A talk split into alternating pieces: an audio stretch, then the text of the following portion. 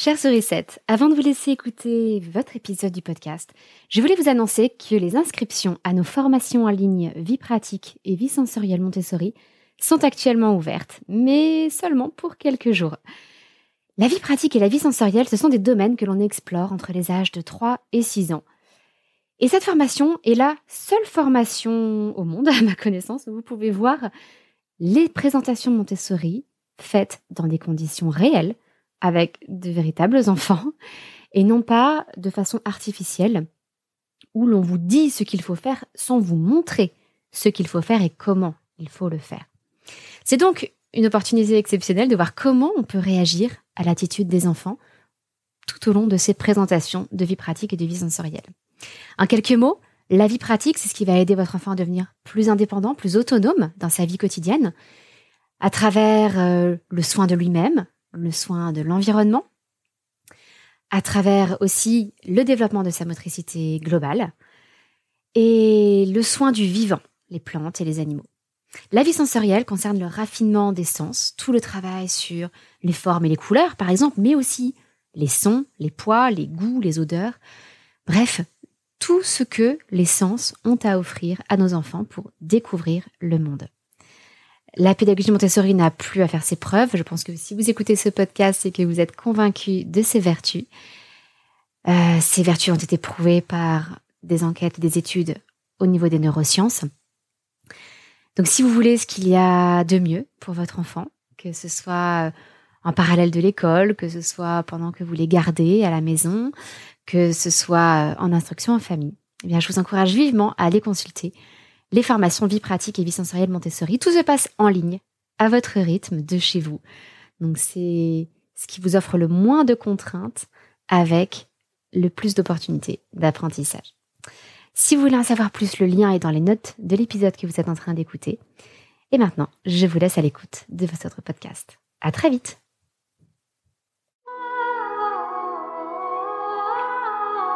Bienvenue sur le podcast des Montessori 7, Montessori à la maison. Je suis Anne-Laure Schneider, formatrice Montessori et maman de cinq enfants instruits en famille. Ma mission, c'est d'aider les parents, les assistantes maternelles, bref, tous ceux que dans notre communauté nous appelons des sourissettes, à mettre en pratique la philosophie Montessori chez eux, avec leurs enfants ou les enfants qu'ils gardent.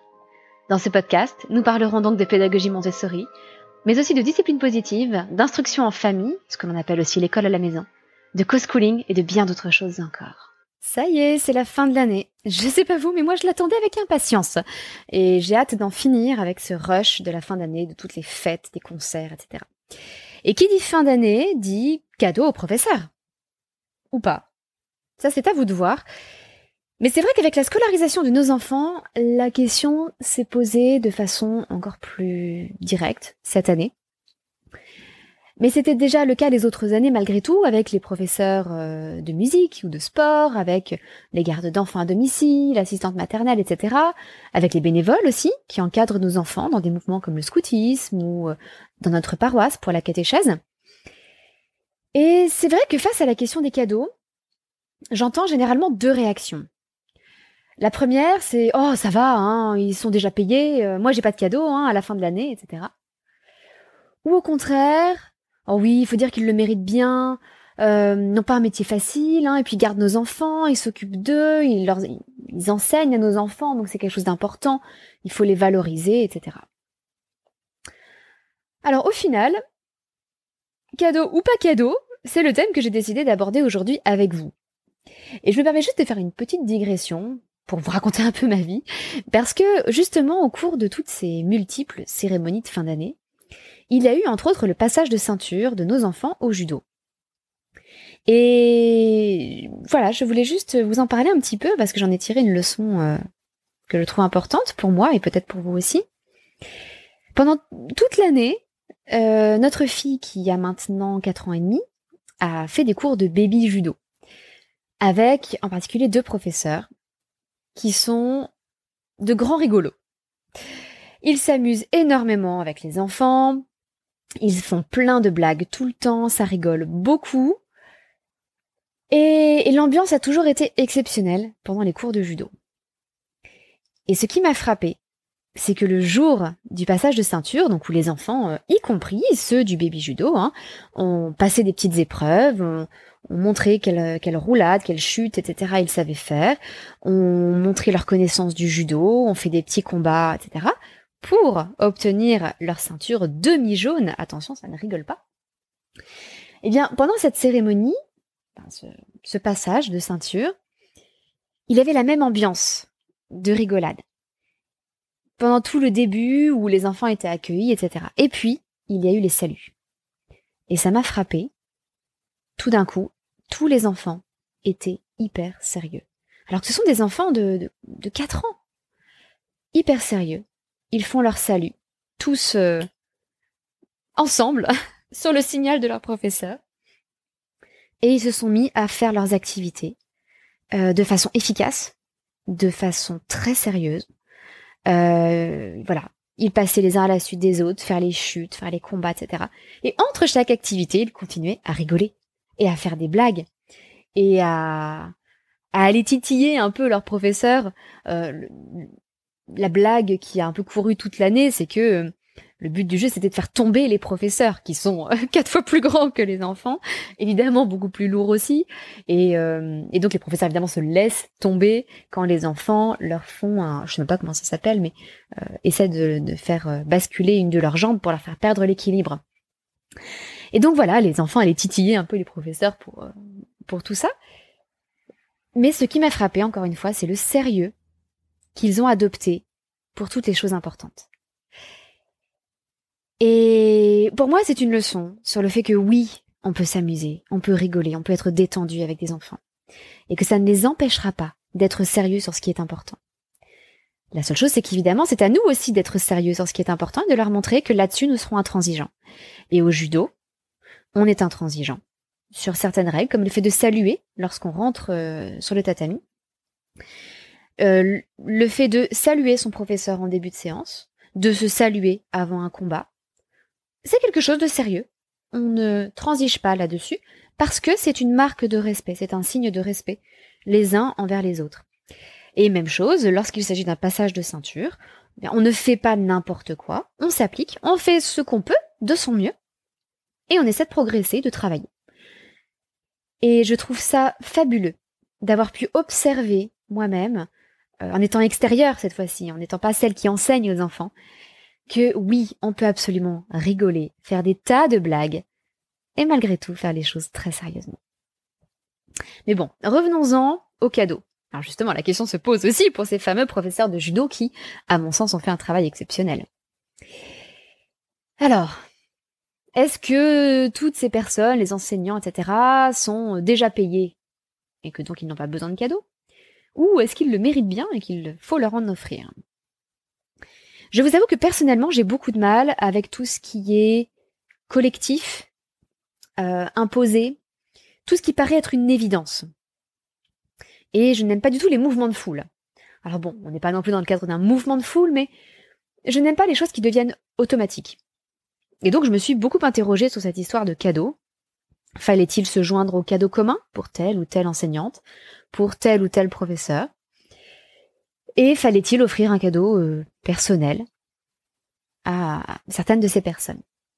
Et il se trouve justement que j'ai lu il y a peu de temps un livre euh, que j'ai trouvé passionnant qui s'appelle Bullshit Jobs, alors qu'il n'est pas extrêmement récent, qui a déjà quelques années. Et dans ce livre Bullshit Jobs, l'auteur parle euh, de l'évolution de la considération qui est accordée au métier. Par bullshit jobs, il entend des métiers qui, entre guillemets, ne servent à rien dans la société, n'apportent rien à la société. Par exemple, marketeur. Par exemple, certains types de cadres qui passent en fait leur temps à assister à des réunions, faire des PowerPoint pour des réunions, débriefer des réunions, mais concrètement n'apportent aucune valeur à la société. Et dans ce livre, il s'attache justement à définir ce qui relève de bullshit jobs ou ce qui n'en fait pas partie. Et il se trouve que certains métiers qui sont liés aux soins de la personne ou à l'éducation ont d'une manière évidente une valeur intrinsèque. Ces métiers-là, on le sait, c'est très clair, ne peuvent pas être des bullshit jobs. Contrairement à d'autres métiers dans l'administratif pour lesquels la frontière est parfois plus floue. Or, tous ces métiers qui ont une valeur intrinsèque, des métiers comme euh, aide ménagère, infirmière, euh, professeur, garde d'enfants, etc. Tous ces métiers ont clairement une valeur intrinsèque et relationnelle, et en même temps, ils sont totalement dévalorisés. Les aides ménagères, c'est vraiment un métier qui est considéré comme étant au bas de l'échelle. Voyez le salaire des enseignants qui n'a pas été revalorisé depuis des années et qui vient seulement de l'être, dont les salaires étaient même décorrélés du point d'indice, donc ils n'augmentaient même pas avec l'augmentation du coût de la vie. Et pensez à l'inverse, à ces emplois un peu cyniques, comme marketeurs, traders, etc., qui eux sont remarquablement bien payés. Et très bien considérés socialement, généralement. Ce sont euh, des personnes en costume, avec de, belles voitures, de belles maisons. Ils ont un statut social qui est bien plus élevé que l'aide ménagère euh, ou l'assistant maternel. Et en fait, je crois qu'il y a comme un changement d'état d'esprit.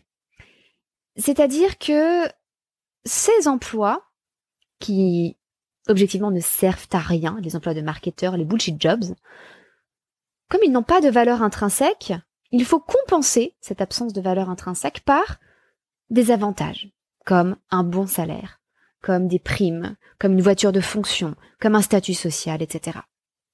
Quant aux autres, les métiers qui ont une valeur intrinsèque, eh bien ils devraient être satisfaits de faire quelque chose d'utile. En gros, on observe une grosse distinction entre les métiers alimentaires et les métiers passion. Avec une division entre les deux. Comme si on ne pouvait pas gagner sa vie en faisant un métier passion, un métier utile. Et comme si on ne pouvait pas être passionné par le métier qui nous rapporte de l'argent, qui nous permet de vivre, de nourrir notre famille. Et effectivement, aujourd'hui, tous ces métiers passion sont souvent très mal, très mal rémunérés. Avec sans doute une exception pour les médecins. Et pourtant, médecins qui se retrouvent à faire de plus en plus d'administratifs quelle part aujourd'hui du temps de travail des médecins est réellement consacré à la médecine? Malheureusement, de moins en moins.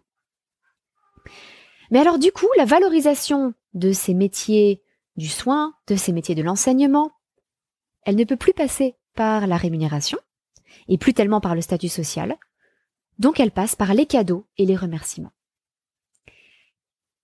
D'ailleurs, c'est assez intéressant, je trouve, j'observe depuis quelques années qu'on offre souvent plus facilement un cadeau à quelqu'un qui est payé pour son travail qu'à un bénévole. Je vois de façon quasi automatique des cadeaux qui sont faits aux enseignants. Et très rarement aux chefs scouts de nos enfants ou aux catéchistes de nos enfants. Il y a plein d'autres formes de bénévolat hein, que le bénévolat euh, avec un sens religieux, mais euh, voilà, chez nous, c'est celui auquel nous sommes confrontés le plus. Et malheureusement, ce sont des personnes qui donnent beaucoup de leur temps tout au long de l'année, qui sont souvent peu remerciées.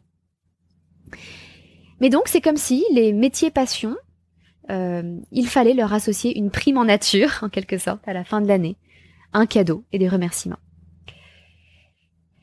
Et c'est vrai que le système est comme ça. Mais pour ma part, j'estime qu'on ne devrait pas s'en contenter, et que c'est tout le système qu'il faudrait inverser.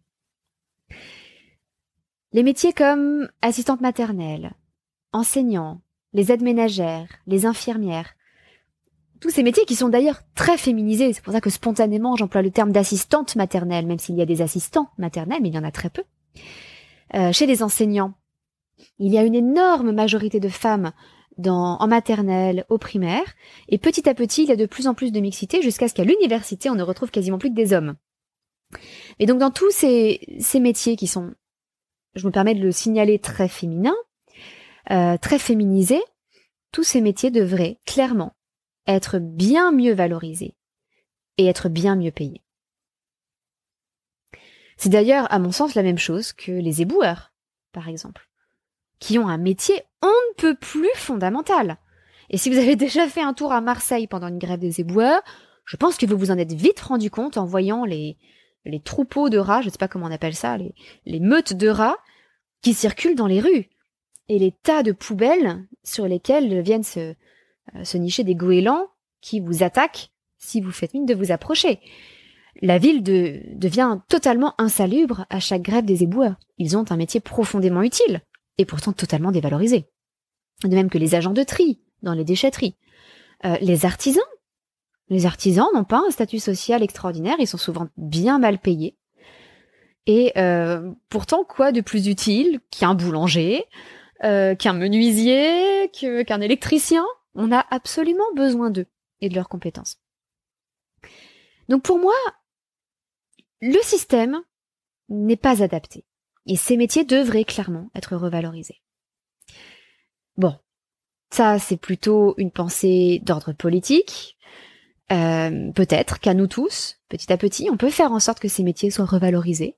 Déjà en en parlant différemment à nos enfants, euh, peut-être en abandonnant euh, ces réflexes face à des enfants qui veulent devenir boulanger ou ou euh, aide à domicile en disant oh là là quand même tu pourrais faire mieux. Euh, écoute fais des fais des études passe des diplômes et tu seras quand même de faire mieux que ça. Parce que ça bon c'est pas terrible. Essayons plutôt de leur en parler de façon positive. Ces métiers sont des métiers indispensables à notre société. Et il y a une profonde dignité à accomplir ces professions. J'en reparlerai d'ailleurs un jour. Je pense c'est un thème que j'aimerais aborder. Qu'est-ce que ça signifie que de réussir sa vie professionnelle? Et qu'est-ce que l'on transmet à nos enfants à travers l'éducation sur ce qu'est la réussite professionnelle? Parce que je pense que c'est indissociable d'une réflexion sur la pédagogie et l'éducation en général, puisque on, éduque les enfants, on les instruit pour une vie active plus tard. Mais bon, le système étant comme ça, concrètement, qu'est-ce qu'on fait d'ici à la fin de l'année? Alors, je vous partage simplement ce que nous, nous faisons. Je vous avoue que chez nous, le cadeau est rare. Alors c'est aussi parce que nous avons euh, en ce moment besoin de faire des économies pour euh, un déménagement, dont je vous reparlerai très prochainement. Mais c'est vrai que le, voilà, le cadeau est rare. Pour les gardes d'enfants à long terme, des personnes qui sont restées un an avec nous, parfois deux ans, euh, pour nous c'est une évidence parce que ces personnes sont presque un, un membre de la famille. Quand on confie nos enfants à une assistante maternelle pendant toute une année, il y a un lien qui se crée qui n'est pas un lien d'employeur à employé, euh, qui est un lien de, de, de mère de lait, si vous voulez, de, de nourrice, comme, comme on le disait autrefois. Il y a un lien qui euh, n'est pas le lien du sang, mais ce, sont des gens que l'on, à qui l'on confie ce que l'on a de plus cher et qui, pour moi, euh, font quasiment partie de la famille. Nous avons des gardes d'enfants à domicile qui, qui continuent à revenir nous voir six ans encore après euh, avoir quitté euh, notre emploi. Et, euh, et qui n'ont donc pas vu la naissance de nos plus jeunes, mais qui, n'ont pas gardé nos plus jeunes, mais viennent quand même pour voir les aînés. Donc pour nous, ça paraît une évidence. Concernant les enseignants, nous avons adopté le parti de faire un cadeau vraiment pour les enseignants qui en ont fait plus que ce que l'on attendait d'eux des enseignants qui se sont démenés, qui ont mis en place des choses dans leur classe pour que ça se passe bien, euh, qui n'ont pas assuré un service minimum. Voilà, qui se sont donnés un petit peu plus. Et justement, chez les enseignants, il n'y a aucune différence de salaire et pas tellement de reconnaissance professionnelle quand ils font du très bon travail et quand ils font un travail médiocre.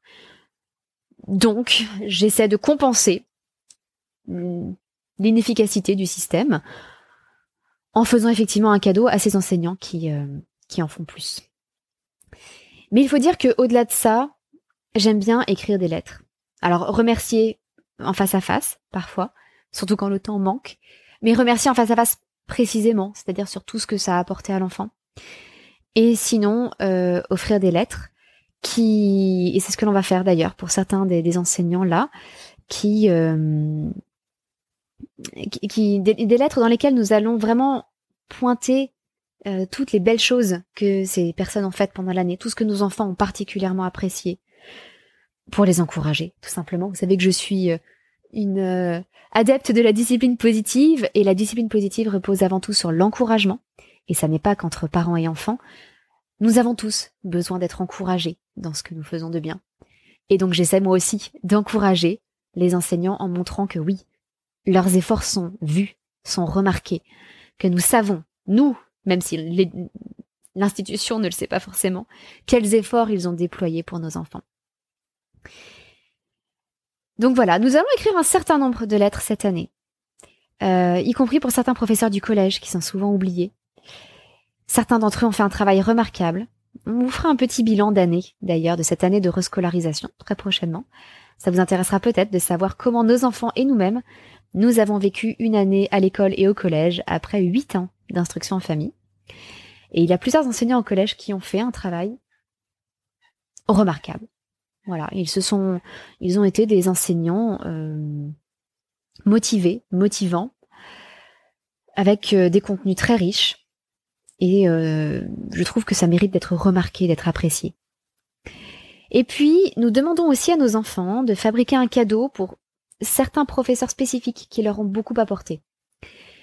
En particulier, là, je pense au professeur de danse de notre fille, qui a, voilà, qui lui a donné des cours particuliers tout au long de l'année. Euh, notre fille rêve de devenir danseuse professionnelle et euh, sa professeure de danse classique a énormément fait pour elle tout au long de l'année.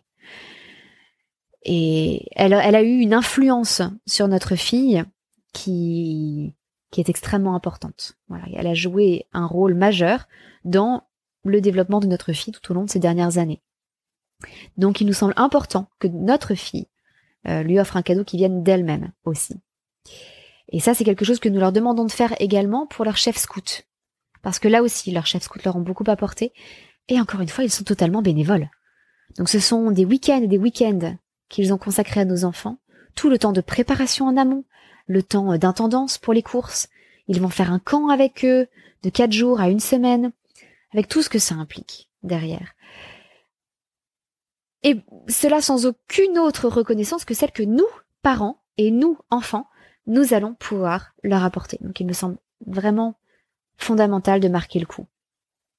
Alors entre les lettres et les cadeaux, voilà, on essaie de faire un peu l'un ou l'autre ou les deux, suivant les circonstances.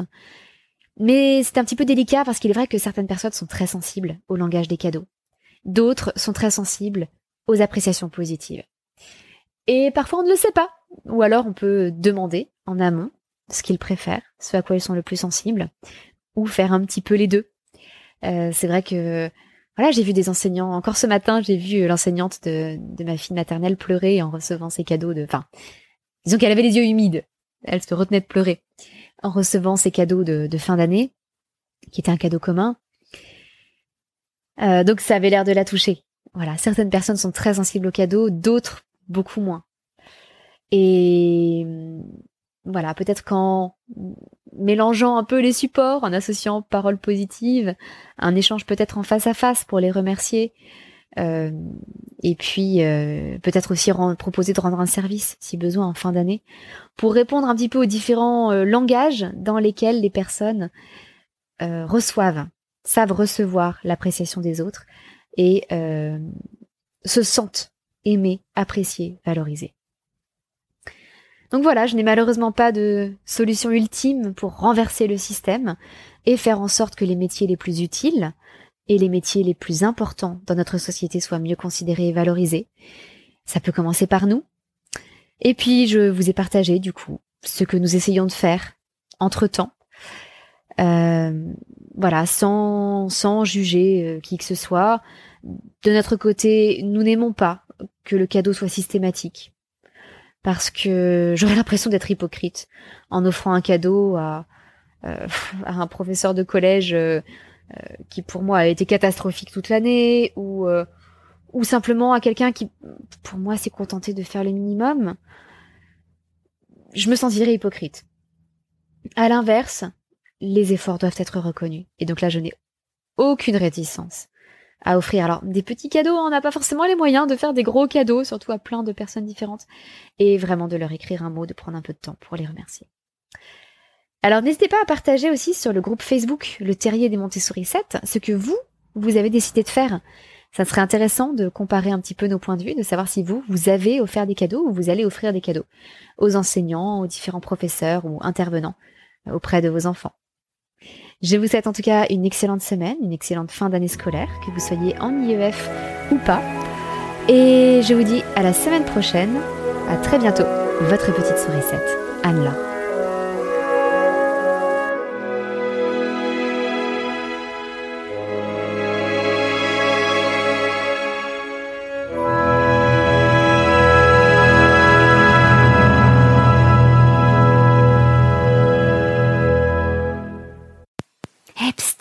Avant de nous quitter, je vous rappelle que vous n'avez plus que quelques jours pour vous inscrire à mes formations en ligne Vie pratique et vie sensorielle Montessori. Tous les liens avec la présentation des formations, euh, les dates limites pour s'inscrire, tous les renseignements sont disponibles dans les notes de cet épisode. N'hésitez pas à suivre le lien pour en savoir plus. Et n'oubliez pas que c'est une formation à laquelle vous aurez accès à vie, que tous les avis euh, sur cette formation sont dithyrambiques. Ça, j'en suis très reconnaissante aux toutes les stagiaires qui ont déjà suivi cette formation. Et puis que vous avez la possibilité de suivre cette formation à votre rythme. Vous pouvez le faire très très vite, vous pouvez prendre votre temps. Si vous avez d'autres enfants plus tard, eh bien vous pouvez revisionner les vidéos, vous replonger dedans quand vous le souhaitez. Et en plus, je vous explique en détail comment réunir le matériel nécessaire pour les présentations ou comment le fabriquer vous-même avec des tutoriels, avec des explications sur ce à quoi il faut faire attention au niveau du choix des matériaux, au niveau de la taille des objets, etc. Pour que vous ayez tous les éléments afin de réellement mettre en pratique la pédagogie Montessori telle qu'elle est prévue, avec un matériel de qualité, mais que vous aurez réuni ou fabriqué à petit prix. Voilà, c'est tout pour aujourd'hui. Je vous souhaite une belle découverte de ces formations et je vous donne rendez-vous très vite. Au revoir